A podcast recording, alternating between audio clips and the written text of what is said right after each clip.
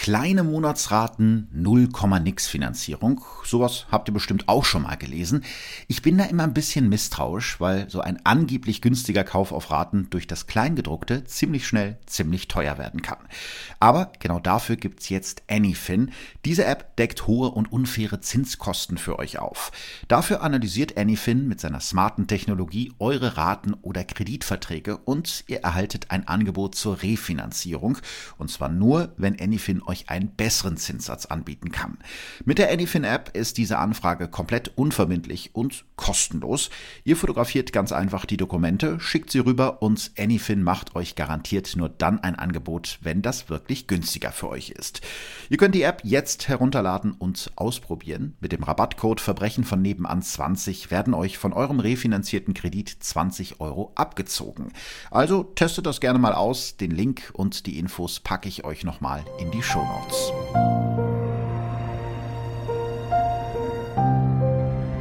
Verbrechen von nebenan. True Crime aus der Nachbarschaft.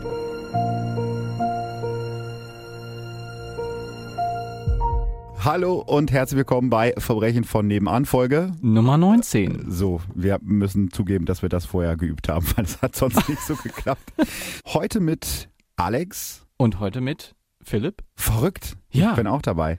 Alex hat mir gerade im Vor mhm. Vorgespräch gesagt, er hat sich extra was angezogen für die Folge, mhm. weil sonst nehmen genau. wir die immer, also einer von uns beiden ist nackt. Also mir war halt auch sehr kalt. es ist wirklich sehr kalt. Es ist Herbst geworden und äh, es ist dunkel draußen und kalt, aber es ist eigentlich ja die ideale Jahreszeit, um Podcasts zu hören, mhm. würde ich sagen. Von ja. daher passt das eigentlich ganz gut. Wir sprechen heute über einen der spektakulärsten Fälle der deutschen Justizgeschichte. Und das ist tatsächlich ein Fall, den mir einer von euch vorgeschlagen hat. Ich konnte jetzt allerdings leider nicht mehr rausfinden, wer das war. Wenn du das gerade hörst, freu dich darüber. Ich habe den Vorschlag umgesetzt. Der Fall Wörz zählt nämlich zu den größten Justizirrtümern aller Zeiten. Schon mal vorab, in dieser Folge geht es ziemlich viel um Gerichtsprozesse und juristische Fragen. Ich versuche das aber so kurz und so einfach wie möglich zu erklären, damit es nicht zu langweilig wird. Der Fall ist nämlich unglaublich spannend denn er zeigt, wie schnell man als Unschuldiger im Knast landen kann und vor allem, wie schwer es ist, seine eigene Unschuld zu beweisen. Es ist der Weckton seiner Sportuhr, der Wolfgang Z am 29. April 1997 mitten in der Nacht aus dem Schlaf reißt. Seit einigen Wochen piepst der Alarmton jede Nacht um Punkt 2.34 Uhr. Vor einigen Wochen hatte Wolfgang Z den Wecker auf diese Zeit eingestellt, weil er ins Trainingslager nach Italien musste. Seitdem hat er die Wegzeit einfach so gelassen. Jede Nacht wacht er kurz auf, denkt an seinen schönen Urlaub und schläft wieder ein. Doch in dieser Nacht ist das anders. Aus der Wohnung seiner Tochter Andrea über ihm hört er ein lautes Klopfen. Naja, Andrea renoviert ja gerade, denkt er sich. Allerdings muss er schon in wenigen Stunden wieder aufstehen. Er hat Frühschicht in seinem Job als Polizist. Eigentlich wohnt Wolfgang Z mit seiner Frau, also Andreas Mutter, in einem Reihenhaus. Heute hat er aber in der Einliegerwohnung im Keller bei seiner Tochter Andrea geschlafen. Er hatte gestern Geburtstag und hat mit seiner Tochter abends noch ein bisschen gefeiert. Wieder ein Klopfen. Langsam nervt ihn das, er muss schließlich morgen wieder arbeiten.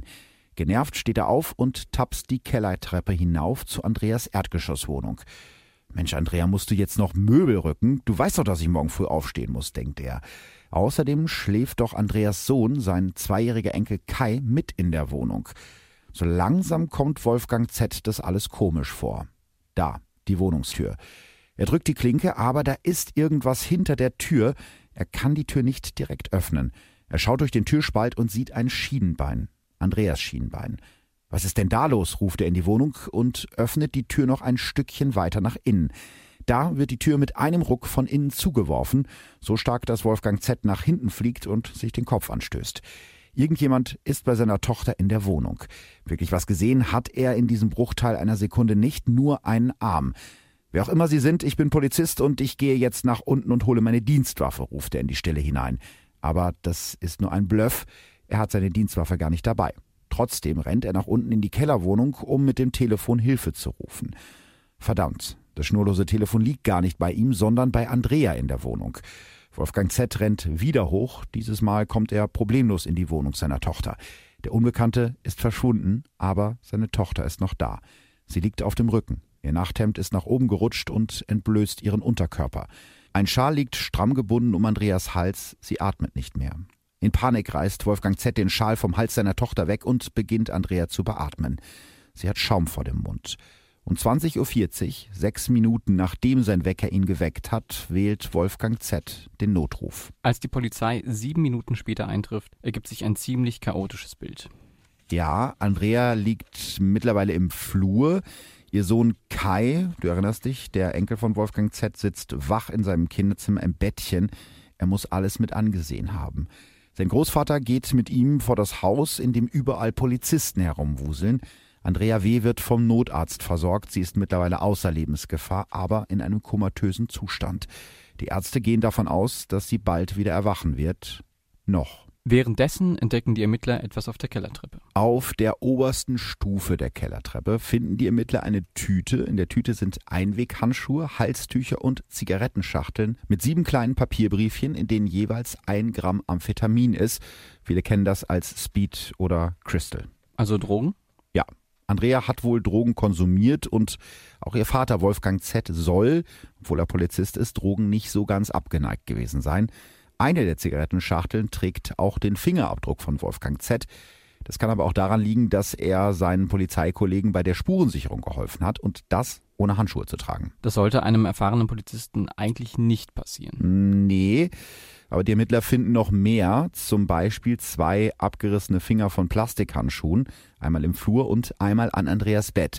Diese Handschuhteile werden später noch wichtig werden, also ne, merkt ihr das? Außerdem stellen die Ermittler fest, dass Andreas Nachttischlampe noch brennt. Das könnte dafür sprechen, dass der Angreifer sie nicht im Schlaf überrascht hat, sondern dass sie noch wach war, als der Unbekannte sie angriff. An keiner der beiden Haustüren und an keinem der Fenster können die Ermittler Einbruchsspuren feststellen. Entweder hat Andrea den Täter also reingelassen oder er hatte einen Schlüssel. Die Ermittler gehen davon aus, dass der Täter durch die Haustür der Einliegerwohnung gekommen und die Tür danach wieder verschlossen hat. Alles in allem ist die Spurenlage ziemlich chaotisch. In einem späteren Prozess wird der Vorsitzende Richter Rolf Glenz sagen, dass die Polizisten in dieser Nacht wie eine Herde Elefanten durch den Tatort getrampelt sind und damit wertvolle Spuren vernichtet haben, das fasst das eigentlich ziemlich gut zusammen. Der Tatort wird zum Beispiel von den Ermittlern nicht versiegelt und einer der späteren Verdächtigen spaziert direkt einen Tag nach der Tat im Tatort herum. Also alles in allem eine ziemliche Katastrophe. Trotzdem haben die Ermittler noch in dieser Nacht einen Verdächtigen. Ja, zu diesem Zeitpunkt sind sogar noch zwei Verdächtige. Das liegt vor allem an einem Tipp von ihrem Kollegen und Andreas Vater, Wolfgang Z., also eine Person, der ist ja Polizist, ne, ist ihr Kollege und Andreas Vater. Schon bei seinem zweiten Anruf bei seinen Polizeikollegen in der Nacht hatte er erwähnt, dass es sich wahrscheinlich um eine Beziehungstat handelt. Dabei verweist er auf den aktuellen Liebhaber seiner Tochter, Thomas H., und auf den Ex-Ehemann seiner Tochter, Harry Wörz. Moment, also jetzt wird es ein bisschen verwirrend. Ähm, vielleicht kannst du die beteiligten Personen mal kurz genauer vorstellen. Gerne. Fangen wir mit dem Mann an, der das Gesicht dieses Justizskandals ist, Harry Wörz. Während seine Ex-Frau in ihrer Wohnung angegriffen wird, steht Harry Wörz kurz vor seinem 31. Geburtstag. Wörz wird am 3. Mai 1966 in Birkenfeld, einer kleinen Gemeinde in Baden-Württemberg in der Nähe von Pforzheim geboren. Sein Vater ist Friseurmeister. Er wächst als Scheidungskind in kleinbürgerlichen Verhältnissen bei seinem Vater und seiner Oma auf. Seine Jobs wechselt er öfter. Nach seinem Hauptschulabschluss macht er eine Ausbildung zum Gaswasserinstallateur. Das scheint ihm aber nicht so viel Spaß zu machen, denn schon nach wenigen Monaten beginnt er bei einer Spedition zu arbeiten. Nach einem Motorradunfall müssen ihm Teile seines Ringfingers und seines kleinen Fingers der linken Hand amputiert werden.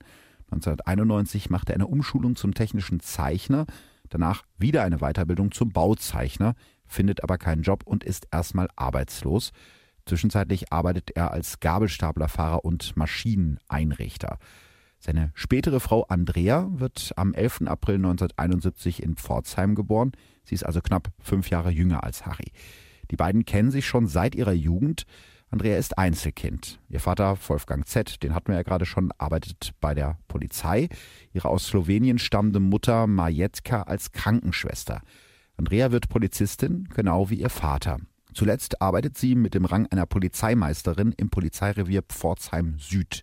Als Harry und Andrea sich näher kommen, ziehen sie zunächst gemeinsam in die Einliegerwohnung bei ihren Eltern im Keller.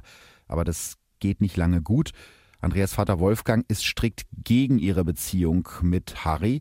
Als Andrea von Harry schwanger wird, verlangt er von ihr sogar das Kind abzutreiben. Aber Andrea weigert sich und zieht mit Harry aus der Einliegerwohnung aus. Die beiden ziehen zu Harrys Vater und heiraten kurze Zeit später, im September 1994 standesamtlich. Ein halbes Jahr später wird der gemeinsame Sohn Kai geboren, aber das Glück hält nicht lange. Als Andrea nach der Geburt ihres Sohnes wieder zu arbeiten beginnt, bekommt sie einen älteren Polizisten zugewiesen, der mit ihr auf Streife gehen und sie als Polizeihauptmeisterin ausbilden soll. Thomas H. ist zwölf Jahre älter als Andrea, also zu dem Zeitpunkt 37. Er ist bereits seit 13 Jahren verheiratet und hat mit seiner Frau Claudia zwei Kinder. Obwohl beide verheiratet sind, knistert es heftig zwischen den beiden Polizeikollegen Thomas und Andrea. Das ist für die Ehe von Andrea und Harry das Ende. Am ersten Geburtstag ihres gemeinsamen Sohnes Kai zieht Andrea mit dem Sohn Kai aus der gemeinsamen Wohnung aus und trennt sich von Harry.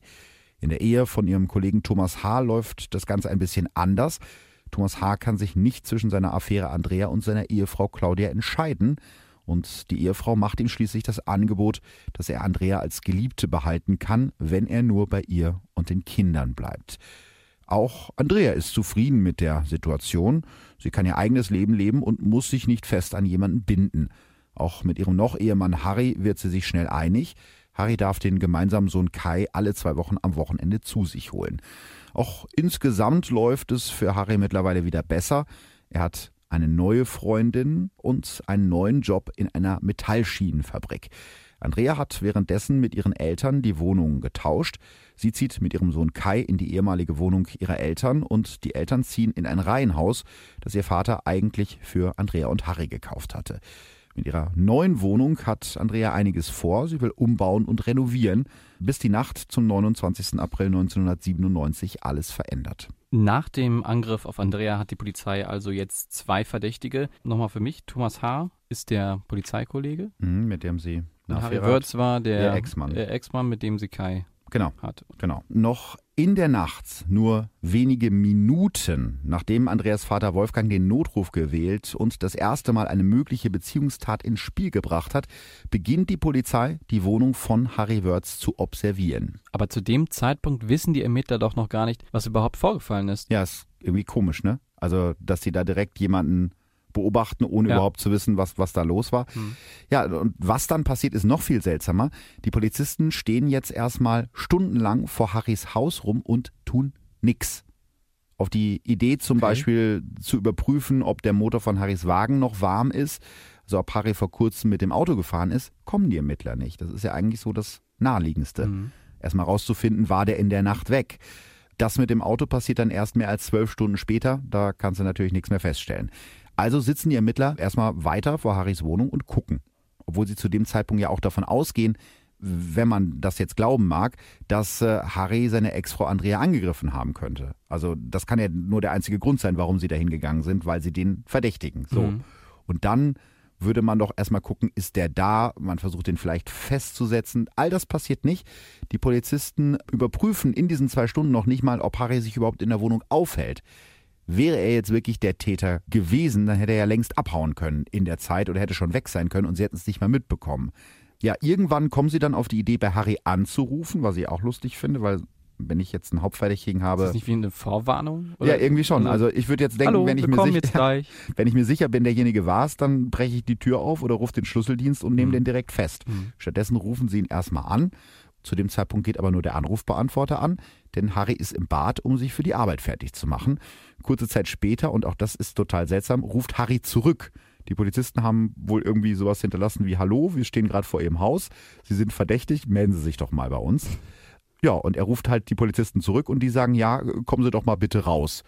Um 5.25 Uhr wird Harry Wörz dann vorläufig festgenommen, nachdem die Ermittler zweieinhalb Stunden untätig vor seiner Wohnung rumgestanden sind mir kommt das echt seltsam vor, wie ja. die den jetzt festgenommen haben. Total. Also habe ich auch gedacht. Und das äh, noch seltsamer ist, dass ähm, sie bei ihrem Kollegen Thomas H., der ja der zweite Verdächtige ist zu dem mhm. Zeitpunkt, da, da, lassen sie sich sogar noch länger Zeit. Auch äh, bei ihm zu Hause wird keines der beiden Fahrzeuge vor dem Haus überprüft, ob es bewegt wurde. Und bei Thomas H. dauert es fast dreieinhalb Stunden, bis die Ermittler sich dazu durchringen können, ihn dann doch mal festzunehmen. Beide werden also am 29. April 1997 von der Polizei verhört und zwar als Verdächtige. Aber die Anschuldigungen gegen Thomas H. werden extrem schnell wieder fallen gelassen, weil er ein Alibi hat. Ja, aber ein sehr wackeliges. Thomas Frau Claudia und er haben die Nacht gemeinsam im Ehebett verbracht. Sie kann das bestätigen und sagt außerdem, dass sie einen sehr leichten Schlaf hat und sofort aufwachen würde, wenn ihr Mann nachts aufgestanden wäre.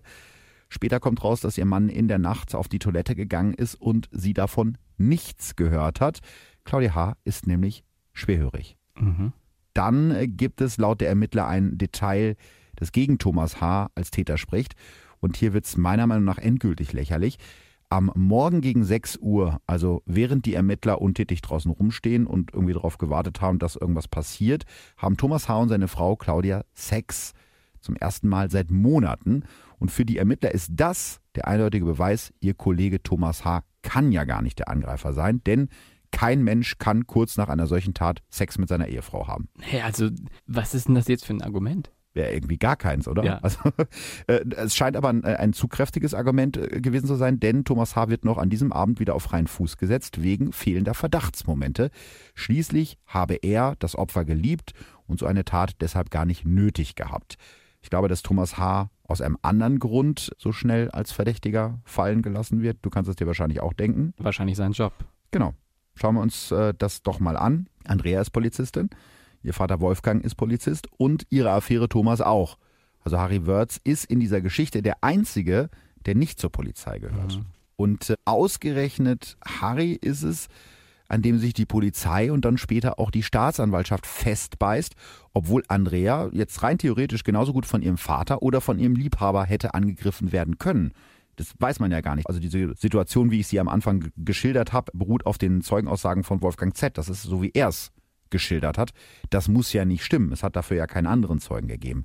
Also es, es spricht schon sehr viel dafür, dass die Ermittler beide Augen ganz fest zugekniffen haben. Eine Krähe hackt der anderen kein Auge aus, sagt man ja immer. Und das Opfer ist in dem Fall Harry Wörz. Wie geht es dann jetzt weiter? Ja, während Thomas H. wieder auf freiem Fuß ist, wird Andrea am nächsten Tag gerichtsmedizinisch untersucht.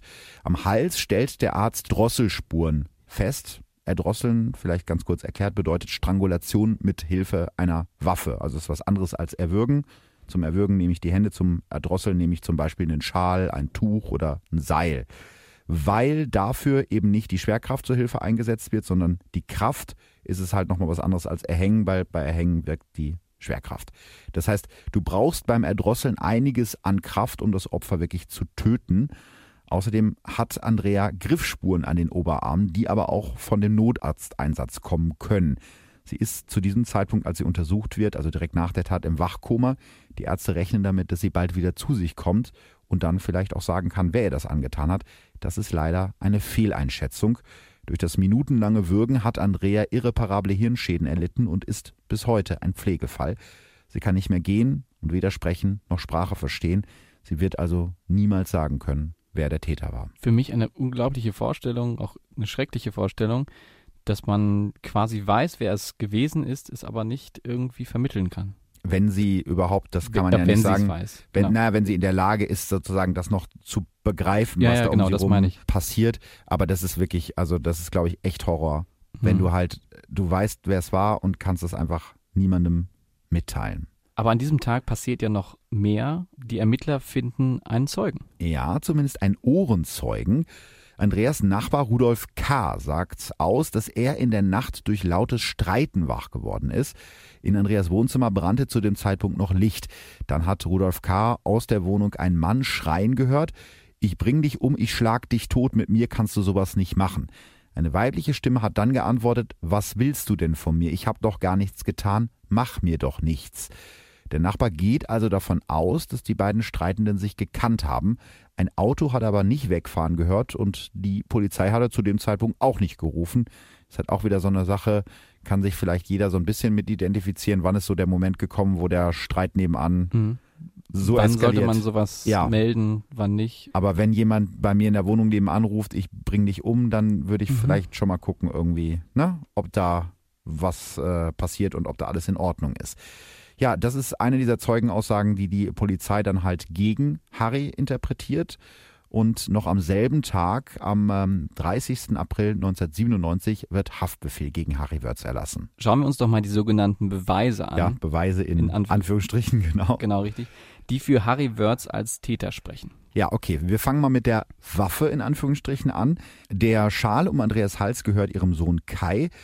Der Schal ist wesentlich breiter als die Drosselmale an Andreas Hals. Auch eine Gutachterin kann nicht zu 100 Prozent belegen, dass der Schal wirklich die Tatwaffe ist. Das heißt, der passt nicht zu den Malen am Hals, könnte auch nach dem Drosseln drumrum gelegt worden sein. An dem Schal finden sich DNA-Spuren von Andrea und von Harry. Das ist für mich zumindest kein Beweis, denn Harry und Andrea haben den Schal sicher beide schon mal in der Hand gehabt, um ihm ihren Sohn anzuziehen. Der ist zu dem Zeitpunkt zwei, kann ihn noch nicht selber anlegen. Außerdem ist die Technik zu diesem Zeitpunkt auch noch nicht so weit, dass sie sicher sagen kann, ob das Zellmaterial an dem Schal Harry oder seinem Sohn Kai gehört. Das gleiche gilt für die Teile der Plastikhandschuhe, die am Tatort gefunden werden. Einer der gefundenen Plastik-Einweg-Handschuhteile, schwieriges Wort, trägt DNA-Spuren, die Harry Wörz zugeordnet werden. Aber auch hier ist die Analyse so ungenau, dass die Spuren auch von Harrys Sohn Kai stammen könnten. Außerdem haben Harry, Andrea und Kai wenige Tage zuvor noch gemeinsam im Garten gearbeitet und dabei Handschuhe getragen. Dann haben wir noch die Drogenbriefchen. Einige der Briefchen waren mit Klebeband verschlossen. Harry hatte zuvor kaputtes Spielzeug von Kai öfter mit Klebeband repariert. Für die Ermittler macht ihn das verdächtig. Jemand, der Klebeband benutzt bei Drogenbriefchen und bei Spielzeugen, also das muss aufeinander hinweisen. Das muss zusammenhängen. Das muss zusammenhängen. Und in Harrys äh, Wohnung werden dann tatsächlich verschiedene Rollen Klebeband gefunden, aber keine passt davon zu dem Klebeband an den Drogentütchen aus Andreas Wohnung. Dann ist da ja noch die Sache mit dem Wohnungsschlüssel. Die Ermittler gehen ja davon aus, dass der Täter einen Schlüssel hatte und durch die Tür der Einliegerwohnung ins Haus gekommen ist. Zu dieser Tür hatte Harry aber schon längst keinen Schlüssel mehr. Das hat zum Beispiel seine Ex-Schwiegermutter, also Andreas Mutter, zuerst auch bestätigt. Später ändert sie ihre Aussage wieder und ist sich plötzlich nicht mehr sicher, ob Harry den Schlüssel wirklich zurückgegeben hat. Und dann gibt es dann noch die Tagebücher von Andrea, in denen angeblich steht, dass sie Angst vor Harry hat. So behauptet es zumindest ihr Vater, also Wolfgang Z. Aber auch hier ein bisschen komisch. Wolfgang Z kann diese Tagebücher niemals vorlegen. Er behauptet, dass er die Tagebücher zusammen mit Andreas Möbeln kurz nach der Tat weggeschmissen hat. Warum sollte man solche Sachen entsorgen? Die sind doch eigentlich dazu da, um irgendwie nochmal deine Gedanken zu ordnen, vielleicht nochmal, also ich glaube, du weißt, was ich meine. Ja, also ich meine, wenn jetzt jemand verstorben ist, kann ich das vielleicht im Ansatz nachvollziehen, dass man sagt, man möchte nicht mehr an die Person erinnert werden, aber wenn da noch ermittelt wird, ist mhm. das ja und, und die ja einen Beweis darstellen, ist das ja ganz, ganz komisch. Gerade er muss es doch wissen. Ja, Polizist. also und dazu kommt ja auch noch, er hat ja nicht nur die Tagebücher entsorgt, sondern alles. Die ganzen Möbel, mhm. es ist alles weg und zu dem Zeitpunkt sind ja alle davon ausgegangen, dass Andrea wieder erwacht. Das ist ja noch komischer. Also warum räumt er ihre ganze Wohnung aus, wenn er doch denkt, okay, die wird bald wieder wach und zieht dann da wieder ein? Also generell hat irgendwie keiner so richtig auf den Tatort aufgepasst. Schon einen Tag nach der Tat finden Ermittler einige Dinge, die in der Tatnacht gefunden wurden, im Restmüll. Zum Beispiel Tonscherben, die neben Andrea gefunden wurden. Also diese Tonscherben lagen direkt neben dem Opfer, sind nicht gesichert worden, sondern einfach weggeschmissen. Und keiner weiß, wer die in der Hand hat und wer die weggeschmissen hat. Also man kann sagen, die ganzen Beweise sprechen eigentlich nicht für ihn. Nö. Und dann kommt das Unfassbare dann legt Harry auf einmal ein Geständnis ab. Ja, aber nicht so richtig. Also am, am 13. Mai, fast äh, zwei Wochen später, die er schon in Untersuchungshaft verbracht hat, verfasst Harry eine Art schriftliches Geständnis in seiner Zelle. Dieses Geständnis ist eigentlich für seinen Anwalt bestimmt, er gibt es aber nie offiziell ab. Also er hat das nur geschrieben, um es seinem Anwalt zu geben, hat es dem Anwalt aber nie gegeben, sondern in der Zelle liegen lassen. Aus irgendwelchen Gründen hat er sich dann dagegen entschieden, das abzugeben. Und der Zettel wird bei einer Zellendurchsuchung gefunden. Ich lese mal kurz von dem Zettel vor. Geständnis 13.05.1997 steht tatsächlich da so. Hiermit erkläre ich, dass ich alles ohne Wenn und Aber im Fall Andrea W. war. Ich kann mich an diesen Abend nicht mehr erkennen, ist durchgestrichen, erinnern, steht dann dahinter. Ich hoffe auf ein schnelles Urteil, mildernde Umstände. Der Grund war wahrscheinlich mein zwei Jahre alter Sohn Kai, alles andere regelt mein Rechtsanwalt. H. Wörz. PS, ich will nur noch meine Ruhe. Also wie klingt das für dich? Also ich weiß auch nicht, mildernde Umstände, für, für was genau, das hätte ich jetzt zum Beispiel nicht ganz verstanden. Also klar, es gibt den Sohn Kai. Wird damit gemeint, dass er sich dann noch später um ihn kümmern muss oder dass er als Vater irgendwie noch da sein sollte? Hm. Oder wie kann man das verstehen? Also ich, ich frage nochmal anders. Glaubst du, also ist das für dich ein glaubwürdiges Geständnis, so wie es da liegt, so wie er das aufgeschrieben hat? Für mich hört sich das so an, als ähm, hätte er jetzt einfach gedacht, ja, damit die jetzt alle Ruhe geben, sage ich jetzt einfach, ich war es, obwohl ich es vielleicht nicht war. Ja. So, also es ist irgendwie so, so ein bisschen dahin hingerotzt. Ja, ich wollte es jetzt gerade ja. nicht sagen, aber ja, ja hingerotzt. Genau Weil er, er, führt ja auch gar nicht an, warum oder wie das passiert ist, sondern so nach dem Motto, ja, dann war ich es halt wohl. Ja. Äh, bitte ein schnelles Verfahren und äh, lasst mich alle in Ruhe. So, so klingt das, ne? Ja, glaubwürdig ist auf jeden Fall was anderes, eben vor allem, weil das Geständnis keine Details enthält. Nach Harrys eigener Erklärung hat ihn sein erster Anwalt massiv unter Druck gesetzt. Auch seine Mithäftlinge sollen Harry geraten haben zu gestehen, weil sich dadurch seine Haftbedingungen erleichtern und er auch Besuch von seiner Familie bekommen könnte. Außerdem glaubt Harry zu diesem Zeitpunkt noch, dass Andrea bald wieder aufwacht und bestätigen kann, dass er nicht der Angreifer war. Ein fataler Irrtum.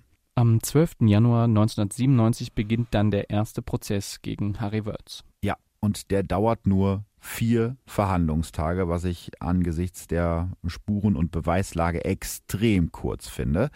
Am 16. Januar verurteilt das Landgericht Karlsruhe Harry Wörz wegen versuchten Totschlags zu elf Jahren Haft.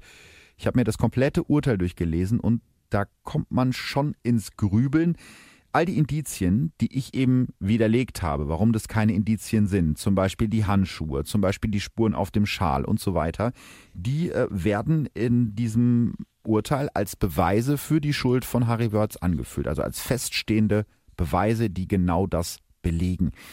Außerdem führt das Gericht ernsthaft einen Schmierzettel von Harry an, den Ermittler in seiner Zelle gefunden haben obwohl sie selber im Urteil schreiben, dass das Geständnis nicht glaubwürdig ist. Das, worüber wir gerade gesprochen mhm. haben, dieses äh, Geständnis für seinen Anwalt. Also wenn sie selber im Urteil sagen, dieses Geständnis ist nicht glaubwürdig, warum führen sie es dann als Beweis an? Und auf die Möglichkeit, dass eben auch Andreas geliebter Thomas H. oder sogar ihr Vater Wolfgang Z. die Tat begangen haben könnten, geht das Gericht nicht mal ein. Beide seien glaubwürdig, das muss als Begründung reichen. Der Richter schreibt am Ende seiner Urteilsbegründung, er hat seine Frau in Anwesenheit des gemeinsamen Sohnes brutal mindestens drei Minuten lang mit dem Wollschall gedrosselt, bis sie zusammenbrach und das Bewusstsein verlor. Durch die Tat des Angeklagten ist Andrea zu einem lebenslangen Pflegefall geworden. Aber nicht nur Andrea und ihr Sohn Kai sind zu Opfern geworden, sondern auch Harry. Gisela Friedrichsen schreibt das im Spiegel sehr treffend. Harry Wörz ist vom Räderwerk der Justiz zermalmt worden. Das, was du gerade geschildert hast, dass ähm, eben es nur vier Verhandlungstage gab und so weiter und dass Sachen angeführt werden, die vielleicht nicht so glaubwürdig sind, mhm. Beweise, Indizien etc., ähm, klingt das schon so ein bisschen danach, als ähm, wäre das so eine innere Geschichte gewesen, Polizei, Richter und so weiter, so ein Familiending. So, also so ein, so ein unter Kollegen ja. schwärzt man sich nicht an. Ja. Ja. So klingt es jedenfalls. Ja, da kommen wir später auch noch zurück, aber ich glaube, vielleicht für die, für die Vorstellung, wenn man sich Interviews mit Harry Wörth anschaut, das ist ein einfacher Mann. Ich meine das jetzt gar nicht respektlos, das ist ein einfacher Mann, das ist ein Arbeiter, der hatte wahrscheinlich noch nie in seinem Leben mit Behörden und Justiz und mit Polizei überhaupt zu tun. Und ich glaube, der ist in diesem Moment komplett hilflos. Mhm. Und der weiß auch gar nicht, was er machen soll. Und alle sagen ihm ja, du warst es, du warst es. Das stelle ich mir ganz, ganz furchtbar vor. Trotzdem versucht er erst noch sich zu wehren und legt gegen das Urteil Revision ein. Vielleicht erstmal kurz dazu, was Revision überhaupt bedeutet. Es gibt mehrere Möglichkeiten, gegen ein Gerichtsurteil in Deutschland Rechtsmittel einzulegen. Eines davon ist die Berufung. Die gibt es aber nur bei Urteilen eines Amtsgerichtes. Harry Wörz wurde aber von einem Landgericht verurteilt. Das hängt mit der Schwere der zu verhandelnden Straftat zusammen. Bei einem Urteil eines Landgerichtes besteht die Möglichkeit einer Revision. Revision bedeutet, dass das Urteil nochmal auf mögliche Rechtsfehler untersucht wird. Über diese Möglichkeit wird Harry Wörz von seinem Anwalt informiert, der sich genau wie er über die Vorgehensweise der Polizei und der Ermittler in diesem Fall wundert. Darüber, dass die Ermittler ihren Kollegen Thomas H. ganz schnell als Verdächtigen ausgeschlossen haben, schreibt der Anwalt.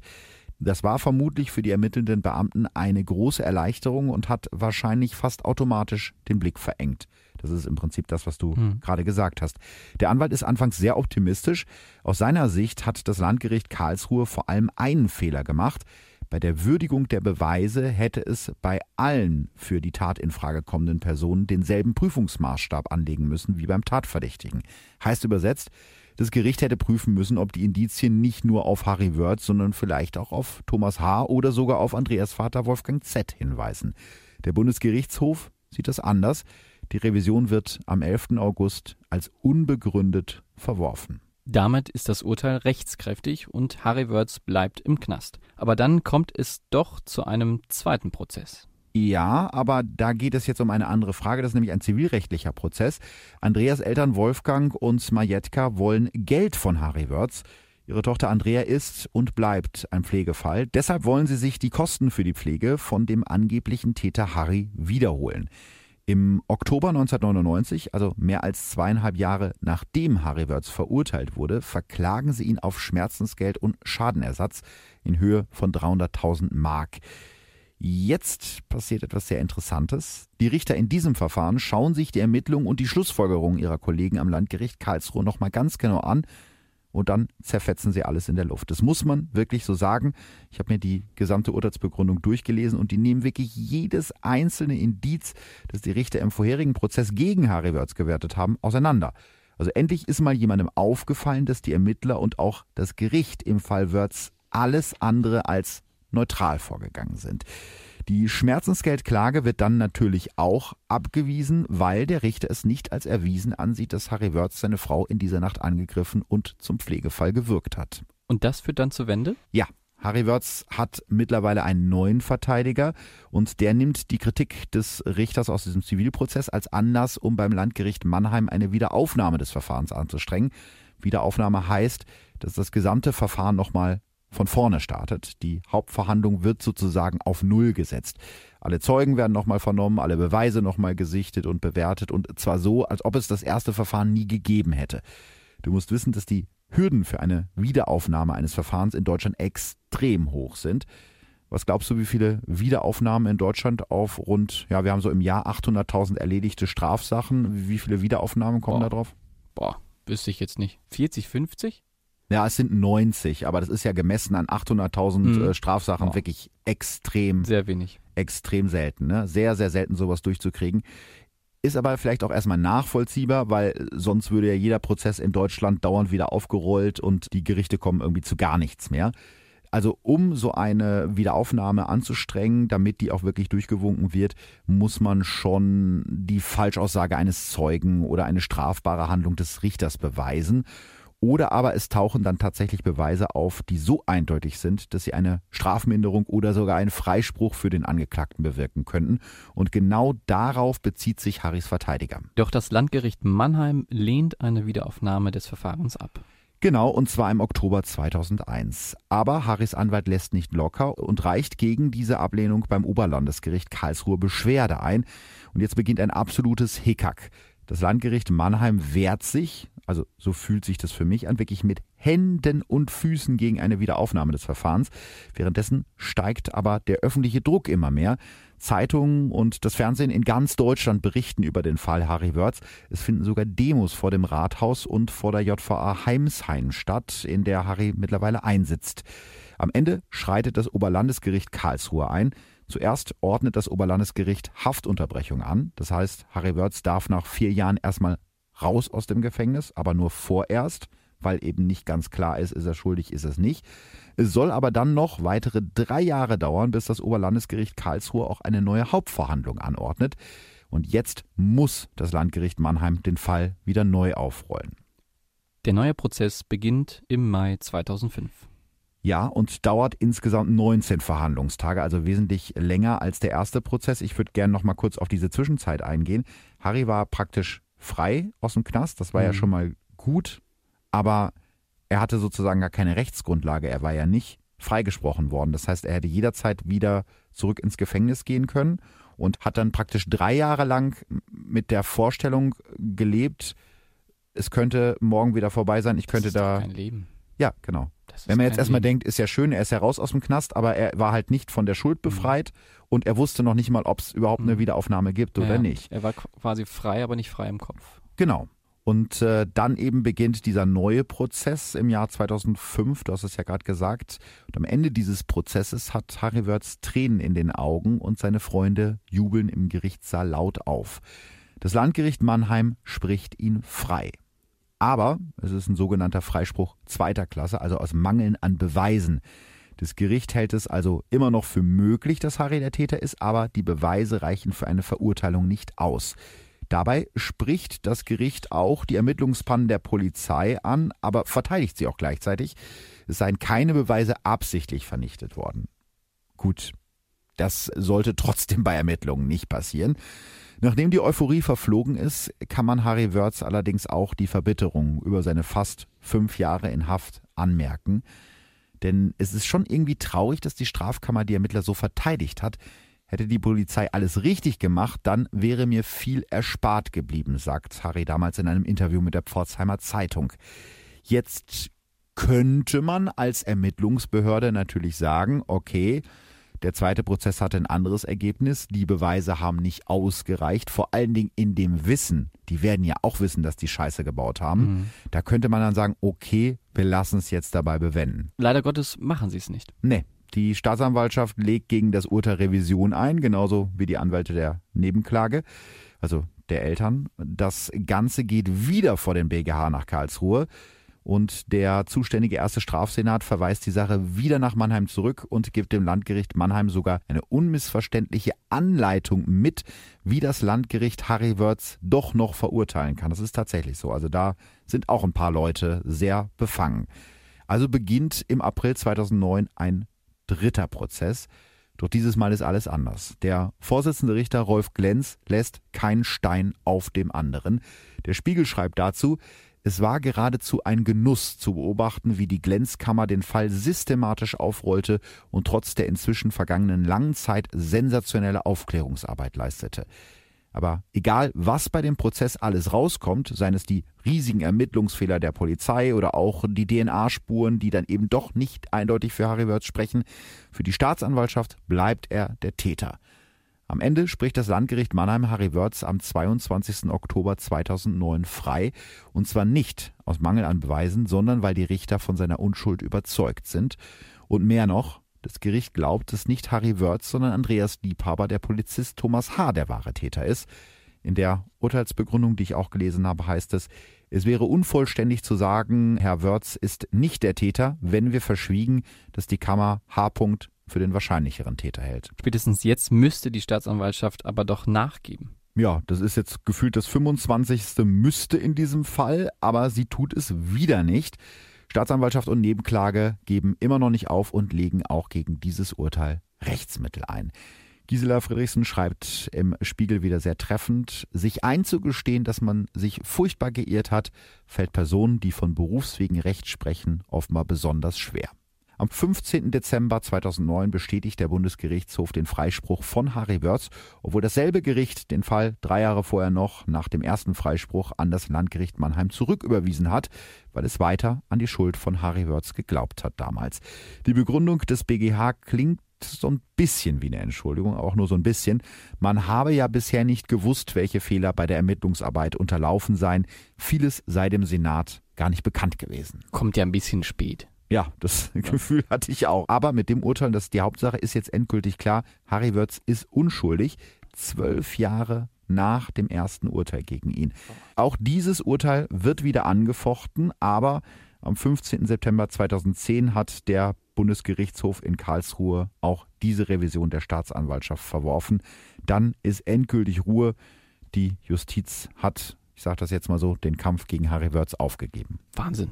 Zwölf Jahre mhm. die man quasi frei ist, nicht frei ist, doch wieder. Ein Teil davon hat er also im Gefängnis es, gesessen. Es war, ja. Ne? Deswegen frei, nicht frei. Ja, und selbst als er frei war, war er nicht frei, ja. weil das ja immer noch in der Schwebe war. Und ich glaube, man wird wahnsinnig, wenn man das Gefühl hat, die geben nicht Ruhe. Die gehen ja. nochmal und gehen nochmal mhm. und gehen nochmal und können sich nicht eingestehen, dass sie irgendwie was, was falsch gem gemacht haben. Genau das glaube ich auch. Wie ging es denn danach weiter?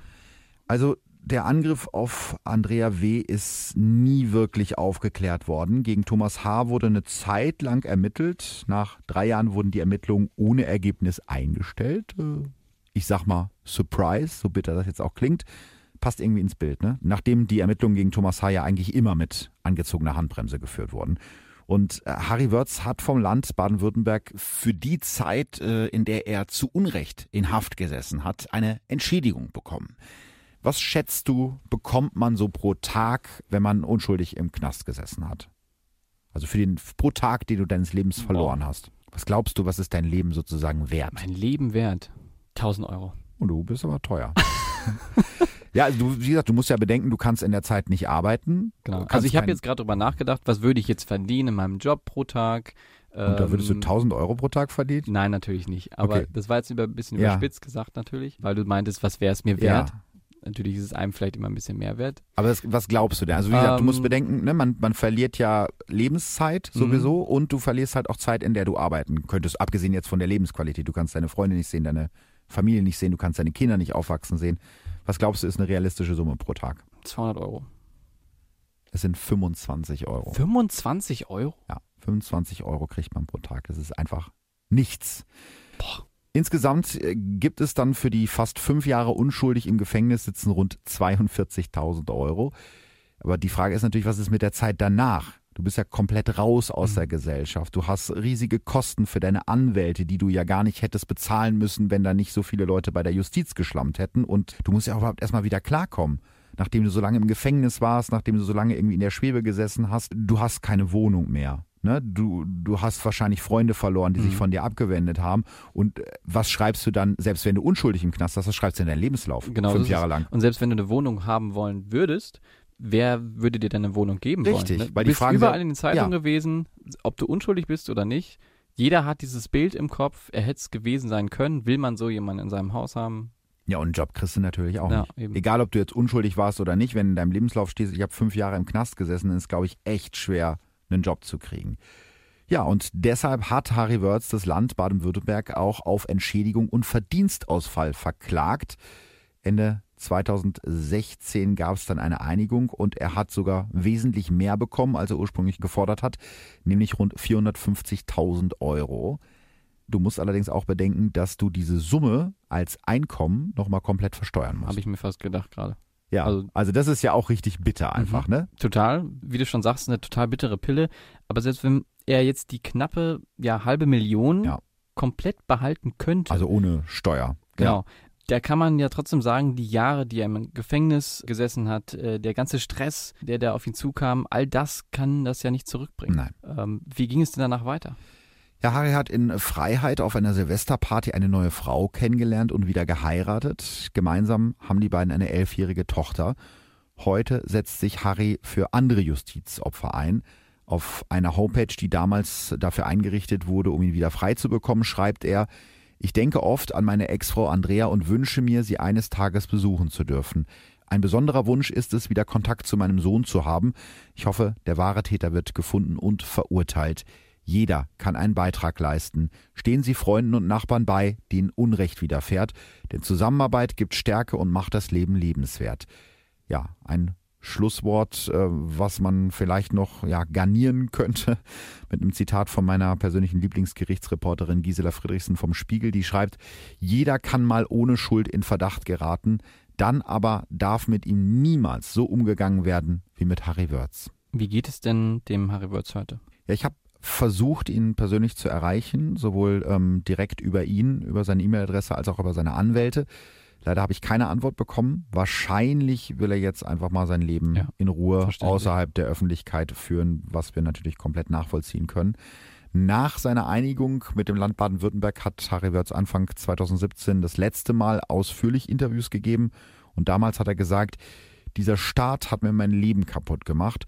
Zu dem Zeitpunkt war er von den ganzen Jahren, das sieht man auch in den Interviews, sehr gezeichnet. Er hat nachts kaum geschlafen, leidet zu dem Zeitpunkt unter Angstzuständen und Depressionen, geht einmal die Woche zur Psychotherapeutin.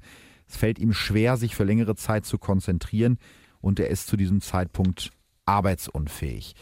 Er sagt damals, ich habe nicht nur meine Frau, sondern auch meinen Sohn verloren, denn, das hat mir eben schon erwähnt, er hat bis heute keinen Kontakt zu seinem Sohn. Der Kai ist übrigens mittlerweile erwachsen und wie seine Mutter und sein Großvater zur Pforzheimer Polizei gegangen. Ich kann nur hoffen, dass Vater und Sohn sich irgendwann nochmal aussprechen. Genau, das hoffe ich auch. Ähm, und außerdem läuft der wahre Täter ja immer noch frei rum. Ja, und das macht, äh, glaube ich, Harry noch zusätzlich fertig. Mhm. Denn äh, in dem Fall wird aktuell nicht mehr ermittelt. Er ist sozusagen zu den Akten gelegt. Glaubst du, sowas wie bei Harry Wörz könnte jetzt mir oder dir auch mal passieren? Ich glaube, ich würde jetzt so spontan aus dem Bauch heraus Nein sagen. Mhm. Aber das Leben spielt ja immer irgendwie bunt sage ich jetzt mal. Also es ist immer ist nicht geradlinig und irgendwie irgendwas passiert immer und ich weiß nicht, ob man sowas ausschließen kann. Nee, ausschließen glaube ich nicht. Also der Fall hat ja gezeigt, wie schnell du mhm. einfach als, als Unschuldiger in die Mühlen der Justiz kommst, auch wenn die Chance relativ gering ist. In den zehn Jahren zwischen 2000 und 2010 hat es laut meinen Recherchen in Deutschland so ungefähr 20 Fälle gegeben, wo verurteilte Menschen nach Wiederaufnahme ihres Verfahrens wieder aus dem Gefängnis freigekommen sind oder nachdem sie schon regulär aus der Haft entlassen worden sind, nachträglich freigesprochen wurden. Also ich vermute mal, die Dunkelziffer ist wahrscheinlich ein bisschen höher. Ja klar, ich meine, was meinst du, wie viele Leute irgendwie aufgeben, sobald sie dann im Knast sitzen und, und, und ihre Haft irgendwie einfach absitzen und mhm. sich nicht mehr wehren? Weil wenn du vorzeitig aus dem Gefängnis entlassen werden willst, dann, das ist ja das Perverse, musst du diese Tat die du ja nicht begangen hast, wenn du da unschuldig drin sitzt, musst du sie zugeben und bereuen. Das erwarten Ach. die von dir, wenn du früher aus der Haft entlassen werden okay. willst. Das heißt, wenn du da immer drin sitzt und sagst, ich war es aber nicht, dann werden die sagen, ah, ganz schlechte Prognose, der äh, will sich mit seiner Tat nicht auseinandersetzen, mhm. der hat das immer noch nicht zugegeben. Wahnsinn. Es ist ja auch vor Gericht schon so. Also mhm. ein Geständnis ist ja immer strafmildernd. Ja das heißt, wenn mhm. du jetzt siehst, die Chancen für dich stehen echt schlecht, dann hast du entweder die Möglichkeit zu sagen, ich bin ehrlich und ich werde weiterhin sagen, ey, ich war es nicht und komm dafür länger in den Knast im Zweifelsfall. Oder aber du äh, knickst sozusagen ein, sagst, ja gut, ich war's und hoffst dann auf eine mildere Haftstrafe, was natürlich irgendwie auch mhm. äh, pervers ist. Also stell dir jetzt einfach mal vor, ist natürlich ein bisschen verrückt, du würdest jetzt im Gefängnis sitzen, ne, wärst aber unschuldig und die sagen zu dir, aber ja, Alex, jetzt äh, mal Butter bei die Fische, du warst das doch, du willst doch hier bestimmt früher raus. Jetzt gib doch zu, dass du es warst, dann kommst du ein, zwei Jahre früher raus. Ich glaube, ich würde es nicht machen. Nicht? Nein. Die Zeit, die man natürlich dann außerhalb des Knasts dann verbringen könnte, oder die Zeit, die man mehr hat. Das wäre natürlich eine schöne Vorstellung, aber ich glaube, ich wäre dann meiner selbst nicht treu und ich glaube, ich glaube, dann wäre ich noch geknickter, wenn ich etwas zugeben würde, was ich gar nicht gemacht habe, mhm. als dass ich dann noch länger in dem Knast sitzen würde. Ja, ich glaube, dass also, ich könnte das auch nicht so gut mit mir vereinbaren, aber wir wissen es natürlich wissen nicht, auch, also wie mürbe einen das, ja, wie mürbe einen mhm. das dann macht, ne? dass man irgendwann ja. denkt, oh mein Gott, ich sag euch alles, Hauptsache ich komme hier früher raus und mhm. sehe meine Familie wieder und kann in Freiheit leben. Und ich meine, selbst wenn du jetzt den Mut, den du brauchst, die Kraft und auch das Geld, das kostet ja alles. Ne? Also wenn du das alles hast, um überhaupt eine, eine Wiederaufnahme anzustrengen, wir haben ja heute gelernt, wie schwer sich die deutsche Justiz damit tut, ihre eigenen Fehltritte in Frage zu stellen. Und was danach kommt, ist eben auch nicht viel besser. Das haben wir auch gerade schon kurz angeschnitten. 2017 hat die Justizministerkonferenz eine Studie in Auftrag gegeben, für die 31 unschuldig zu Gefängnis verurteilte befragt wurden. Ergebnis den Justizopfern wird nicht die Hilfe entgegengebracht, die sie erwarten und verdienen. Das gilt sowohl wirtschaftlich als auch im Rahmen einer schnellen und reibungslosen Wiedereingliederung in ein bürgerliches Leben. Also zum einen kritisieren die Autoren der Studie den sehr niedrigen Betrag von 25 Euro, den man da bekommt pro Hafttag, aber eben vor allem auch, dass den Menschen nach der Haft einfach nicht geholfen wird, um irgendwie wieder zurück ins Leben zu finden, weil diese Leute brauchen ja eine neue Wohnung mit kompletter Einrichtung, das ist ja alles nicht mehr vorhanden. Die brauchen einen Job und äh, die brauchen eben oft auch psychologische Hilfe und das betrifft ja nicht mal nur unbedingt diejenigen, die unschuldig in Haft mhm. gesessen haben, sondern das ist ja ein Thema, was wir schon öfter in dem Podcast hatten, wir gehen ja in Deutschland davon aus, oder das System ist ja so ausgelegt, dass man die Straftäter irgendwann wieder in die Gesellschaft integriert. Und das ist ja der Wunsch oder der, der Übergedanke des, des Justizsystems. Und dann hilft man denen aber nicht unbedingt dabei. Mhm. Und das finde ich ganz schwierig. Ist total schwierig. Weil wenn du unschuldig in Haft gesessen hast, dann macht dich das natürlich noch mehr fertig. Mhm.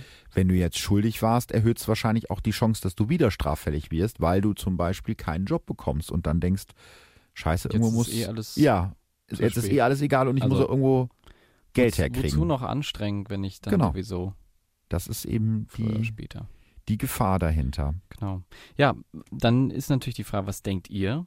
Darüber. Findet ihr das gerecht? Schreibt uns doch einfach auf unserer Verbrechen von nebenan Instagram-Seite oder auch auf unserer Facebook-Seite. Ganz genau, das würde mich auch mal interessieren. Glaubt ihr, dass das gerecht ist? Muss sich der Staat sozusagen mehr um die Straftäter kümmern? Ob sie jetzt unschuldig sind oder ob sie schuldig sind, nachdem sie wieder draußen sind aus der Haft. Spannende Frage. Ich könnte mir vorstellen, dass da eine heiße jo. Diskussion irgendwie kommen, entbrennt und noch was ganz anderes. Wir freuen uns natürlich immer sehr, wenn ihr uns eine Bewertung schreibt und uns abonniert.